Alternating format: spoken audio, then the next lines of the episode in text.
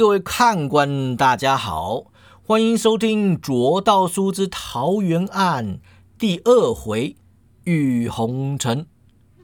话说那庄生啊，不知道蒋玄辉会不会派人追捕自己啊，所以不敢在九曲之附近多做停留。然则他浑身湿透啊，奔行起来极不舒适，总得先换套干净的衣服再说。他今日刚到洛阳。尚未下榻客栈，随身行李啊都留在德王府里。庄生心里就想啦：蒋玄辉杀了德王，定会去抄德王府。我出于义气，也该赶去通知他们避难。只不过蒋玄辉早有预谋，说不定此刻德王府已经给抄掉了。哎，不好！我的行李中有玄日宗拜帖，万一让他们知道玄日宗涉入此事，不定会惹出什么麻烦。他转身朝德王府奔去啊！洛阳城不熟，适才跟着轿子走，没在记录。他连问了三次路啊，才终于寻到德王府。德王府门外啊，站了四名宣武官兵，门内灯火通明，人声嘈杂。庄生啊，假装路过，偷听门口官兵交谈。第一个官兵就说了：“王大哥啊，这事该我们发了吧？德王从前当过太子。”也干过皇帝，九座王府里呀，肯定就是他的油水最丰。第二个官兵就说了：“老弟有所不知啊，德王前两年让李克用抓去关起来啊，他王府里的财产早就让下人给抢光了。德王把他抢回来后啊，他也只是去宫里弄了点钱出来摆派头。我看他家里啊是没多少钱了。”第三个官兵就说。我听说前几天有无道仙在的人来跟德王接头，说不定他想造反呐。第四个官兵就说：“啊，造什么反呐？他李家天下还没亡呢，真要造反呐，也得等我们王爷登基再说。”四个人哈哈大笑啊，完全不怕被人听见。庄生绕到德王府的侧巷啊，找个墙洞偷看。德王府的下人呢？都给聚集在前院里跪着，有几个官兵啊，在房舍中翻箱倒柜，搬了不少口大箱子出来。看来德王府啊，毕竟还是有些有水的。庄生趁着左右无人啊，翻身入墙，沿着屋影溜到正厅。只见他放置行李的门柜大开呀，柜子里空无一物。庄生皱起眉头，东张西望。幸好在堆于门旁的一堆杂物里看见自己的包袱，正在考虑该等待机会还是点倒守卫直接去拿的时候啊，突然听见右侧传来声响，庄生立刻伏低身形，隐身树后，探头偷看声响处，只见五丈之外有条黑色的身影翻墙而入，落在内堂一扇窗口外啊。庄生看着黑衣人，忍不住嘴角上扬，心里就想了：德王府里不知藏了多少秘密。一听说他家被抄，大家都赶来了。不知道这位老兄也是想来捞点油水，还是跟我一样要来湮灭行踪的？黑衣人往后摸去，来到特定一扇窗外啊，偷看着窗户里面，静静等候。片刻过后呢，屋内。有机可乘，他立刻开窗，翻身入屋。庄生正好看见个空档啊，迅速就溜到正厅的门口，抓了自己的包袱，又回到侧墙旁边。庄生就寻思啦：德王跟我没有多大交情，他家的事我也管不了这么多。这黑衣人不管有何企图啊，总之是与我无关。我这就去了吧。这时屋里啊，突然传来打斗声响，有人大叫啊。有贼呀！大家快来呀！前厅里的士兵呢，连忙冲进大屋，往叫声处跑去。霎时间呐，屋内金铁交集，桌椅翻倒，打的是非常热闹。庄生一看前院空啦，就算自己大摇大摆的走出去，也不会有人阻拦呐。心里就想了：这黑衣人不知什么来头，我要不要去帮他？啊？正是，我今天午后啊，还闲着没事干。如今事情就一桩接着一桩来，屋里有人就叫啦：“哎，困住他了！这下他插翅也难飞了。好家伙，砍伤官兵，一会儿有你受的了。”庄生啊站在门边，迟疑着要不要走。蒋玄辉诛杀九王，手段自然凶残呐。但是朱全忠想当皇帝，李氏的亲王迟早是要杀的。庄生心中啊，并没有真的把玄武军当作是敌人。毕竟呢，天下一日不统一呀，乱世就一日不会结束。庄生虽然不认同朱全忠的手段呐，始终不肯加盟梁王府啊。但是他心里早就认定朱全忠有朝一日会当皇帝了。要是宣武军鱼肉百姓让他撞见了，自然是要管的。但此刻他们是在捉拿贼人，该不该管就很难抉择了。接着呢，屋里就传来士兵的淫笑：“咦，是个娘们儿哎，还有几分姿色啊！哈哈哈哈哈！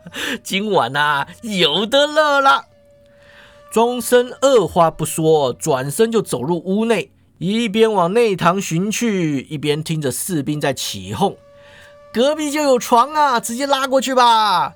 哈哈哈！你看她白白嫩嫩的，真是个小美人呐！庄生闯入内院啊，见到对面厢房外有数名士兵正在跟个黑衣女子拉扯，那女子挣扎中啊，掺杂着擒拿手法，看得出练过上乘武功。只是因为啊内力不足，胳膊也不够粗，对付不了这几名宣武大汉呐。庄生足下轻点，飘身而上，有三个士兵呢，只觉得眼前一花，什么都还没瞧清楚，身上就已经中拳了。宣武军皮粗肉厚，却只练过粗浅功夫，哪里受得了庄生的一拳呢？余下的士兵见同伴倒地，知道有人偷袭，纷纷警觉。领头的王大哥连忙叫道。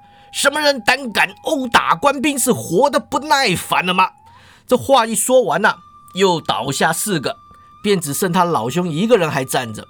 王大哥急似食物啊，当场下跪说道：“哎，英雄，您饶了小人吧！”庄生出子点了他穴道，朝黑衣女子抱拳说：“姑娘，今晚德王府乃是非之地，你还是快离开吧。”那女子啊，原以为自己贞洁不保，哪想到天上掉下来个救命恩人呐！她连忙拜倒，口称恩公，说道：“感谢恩公搭救，小女子今日有事前来，办完了事立刻就走。”庄生上前扶起她，说：“姑娘不必多礼，拔刀相助，奋所应为。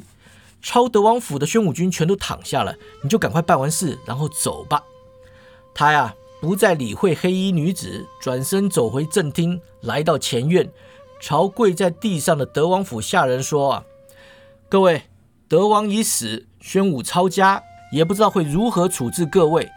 你们若担心自己的性命啊，这就去收拾点银两，尽快离城吧。”王府的人啊，纷纷起身，跑去宣武兵搬出来的箱子里面抢钱。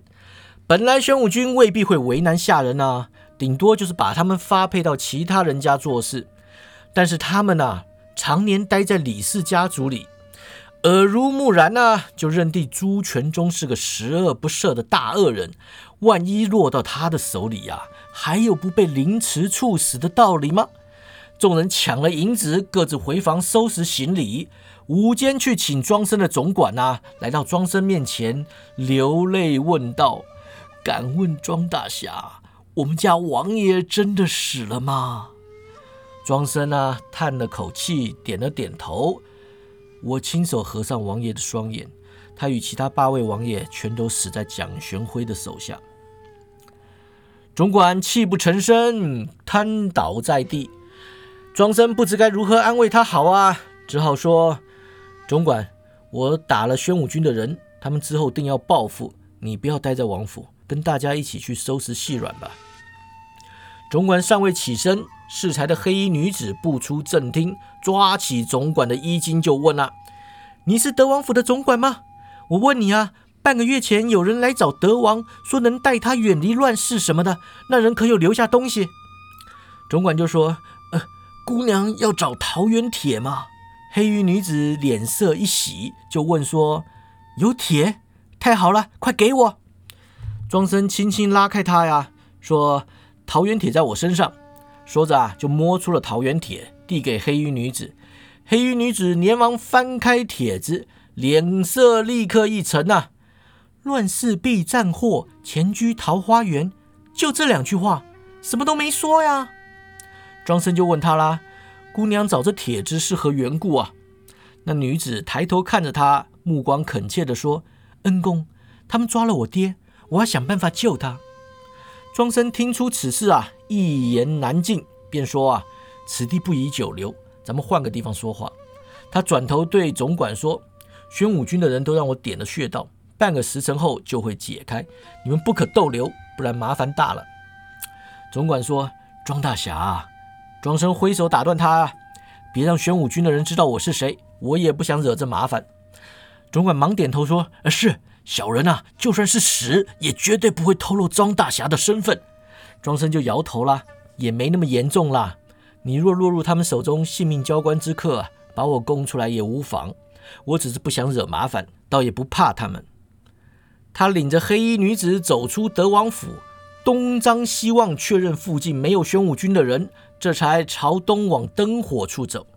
转出巷口，来到有酒楼的大道，他放慢脚步，转头对黑衣女子说：“啊，在下玄日中庄生，请叫姑娘大名。”黑衣女吃了一惊啊，忙停下脚步来说：“原来恩公就是大名鼎鼎的庄大侠啊！”江湖上人人都说庄大侠虽为玄日宗二代弟子，武功却已超越了贵派的两掌门，乃是下任武林盟主的不二人选。小女子得遇大侠相助，实在是三生有幸。庄生啊，轻拉他的手肘，继续往前走，轻声的说道：“呢，大街上闲谈呐，不要引人注目，这些客套话就免了。姑娘究竟何人呢？”黑衣女子恭恭敬敬的说。小女子姓孙，名红尘，家父孙了缘，江湖人称了缘居士。庄生没听说过了缘居士啊，只好尴尬的笑了笑，说：“原来是孙姑娘。你说有人抓了令尊，究竟是怎么回事？”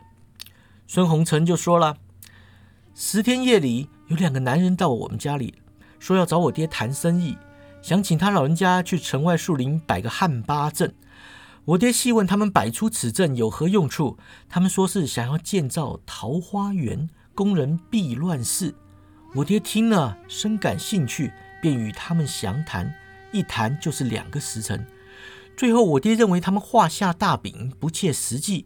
桃花源若在山中找座山谷封住谷口也还罢了，像他们那样打造有钱人的庄园城镇，还带农地自给自足，迷魂八阵不可能面面俱到。我爹拒绝他们，他们当场翻脸，就把我爹给抓走了。庄生就问他说：“你爹精通八阵图吗？”孙红尘点头就说了：“我们家祖上自称是卧龙先生的嫡传弟子啊。不过庄大侠或许也知道，我们同行每家每派都自称师承卧龙先生，谁真谁假，我爹也不敢说。我只知道我爹的学问货真价实。”二十年前，我们家乡杨田村一百多个村民，就是靠我爹摆的水八阵，才在溪谷之中躲过黄巢大军的蹂躏。庄生赞道：“啊，原来了缘居士是大英雄。”孙红尘脸红低头啊。庄大侠取笑了，我爹不愿从军当谋士，这些年来推过好几位节度使的邀约，宁愿待在洛阳当个风水堪舆师傅。他认为当今世上。无人有力平天下，打仗啊，只是杀伤人命，毫无意义。他宁愿帮人看看风水，起码有利于百姓。他停顿片刻，又说：“庄大侠，我看你背着包袱，今晚可有地方下榻？舍下就在附近，不如来暂住一宿。”庄生扬眉问道：“孙姑娘家还有其他人吗？”孙红尘笑着说：“我爹不在家，就我一个人呢。庄大侠不必担心。”寒舍虽然不大，还是有客房的。庄大侠打了宣武军，就怕他们要来搜捕你。住在客栈实在危险，住在民房里，他们就找不到了。庄生不担心德王府的官兵啊，但他在九曲池打伤了蒋玄辉，对方只怕不肯善罢甘休。他说：“那就叨扰姑娘一宿了，我明日一早便会离开洛阳。”孙红尘笑了笑啊，带着庄生转向路旁侧街。他边走边说：“恩公。”其实小女子有私心，想请恩公帮忙救爹。庄生啊，倒没想过要不要去救他爹的事。桃园帖之事，他本就有心追查。一来，他想知道主事者找了多少出得起黄金千两之人啊，共襄盛举；二来，也想知道对方是玩真的还是在骗钱。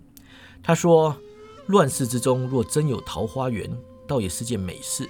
但那主事者竟然说要进桃花源得出黄金千两，那是只有有钱人才能避祸了。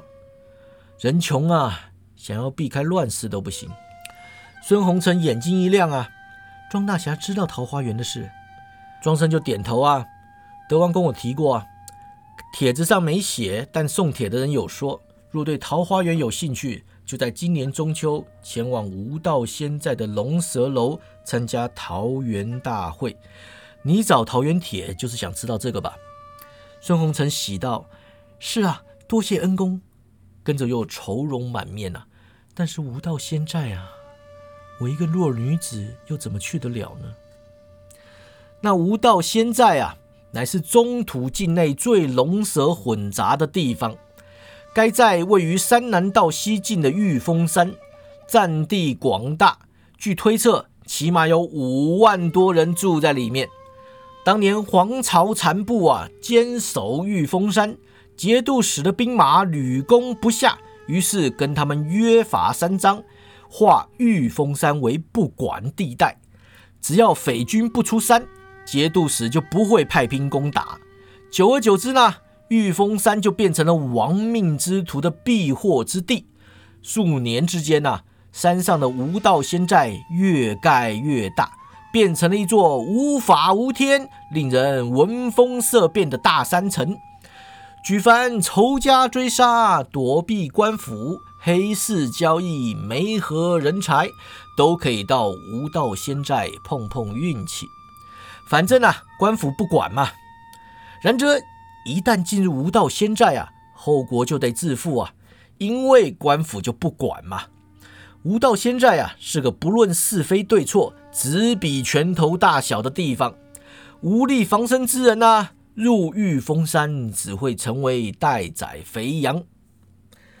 庄生就说啦：“我也没去过无道仙寨，趁此机会去开开眼界也好。”孙红尘大喜呀，庄大侠。